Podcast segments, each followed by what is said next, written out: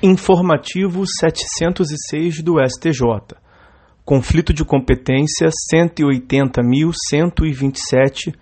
Relatoria do ministro Raul Araújo na Corte Especial. Compete à primeira sessão do STJ julgar ação civil pública ajuizada pelo Ministério Público Federal em face da Unimed, a fim de anular cláusula indutora de exclusividade de prestação de serviços médicos,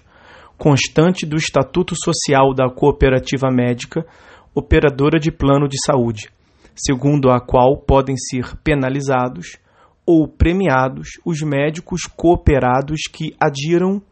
ou não à referida cláusula. Salientes preliminarmente que, nos termos do artigo 9 caput do Regimento Interno do STJ, a competência das sessões e das respectivas turmas do STJ é fixada em função da natureza da relação jurídica litigiosa. No caso, o Ministério Público Federal ajuizou ação civil pública em face da Unimed, visando a declarar a nulidade das cláusulas constantes do parágrafo 2 do artigo 9 e nas alíneas A e C do artigo 18, ambos do Estatuto Social da Requerida, bem como do artigo 6 parágrafo 1 do regimento interno da entidade, visando a abstenção 1 de aplicação de qualquer penalidade, não somente a exclusão da cooperativa, e de adotar qualquer medida discriminatória ao cooperado que se associar a outro plano de saúde ou assemelhado, mantido por empresa, sociedade ou entidade diversa, bem como 2.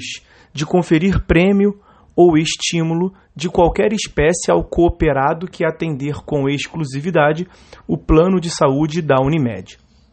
Dessa forma, é possível inferir que o litígio tratado não se estabelece propriamente na relação de direito privado entre os médicos cooperados e a cooperativa de plano de saúde, em razão de disposições contratuais ou estatutárias da cooperativa que exijam a exclusividade para médicos cooperados, lançado, lançando penalidades ou estímulos, prêmios, em decorrência de sua observância.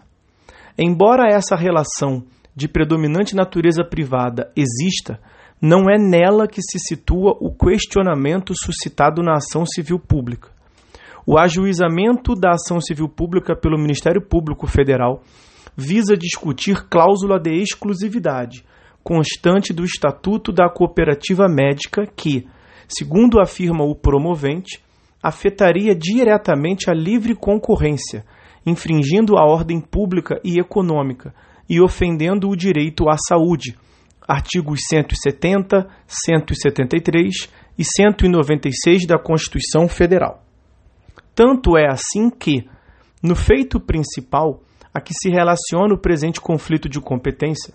a União e a Agência Nacional de Saúde Suplementar, ANS, foram incluídas na LIDE, tendo em vista a existência de nítido interesse público na demanda. A primeira, na condição de assistente simples do autor, e a segunda, na condição de litisconsorte ativa. Com efeito, a questão controvertida não está meramente no âmbito da autonomia da vontade. Há discussão específica acerca da conduta anticoncorrencial atribuída à operadora de plano de saúde, em suposta infração à ordem econômica e social, de forma que seria danosa ao mercado de suplementação dos serviços de saúde por parte da iniciativa privada, o que seria vedado pela legislação antitruste brasileira artigos 20, inciso 1 e 2, 21, incisos 4, 5 e 6 da Lei 8884 de 94, bem como pela Lei dos Planos de Saúde, artigo 18, inciso 3 da Lei 9656 de 98. Nesse contexto, há prevalentes aspectos de direito administrativo e de direito econômico sobre as questões iniciais de direito privado são eminentemente de direito público questões que envolvam a intervenção do Estado na economia, a fiscalização estatal das instituições que exploram a saúde no plano privado, o direito econômico da concorrência, entre outras. Assim, não há como afastar a competência das turmas que compõem a primeira sessão para processar e julgar a aludida ação e os recursos dela decorrentes. Ademais, embora não seja a competência interna atribuída em razão da pessoa, ou seja, das partes que compõem a lide, a presença predominante do Estado no processo, no caso, o Ministério Público Federal, a União e a ANS, é outro ponto que recomenda o julgamento do feito pelas turmas de direito público.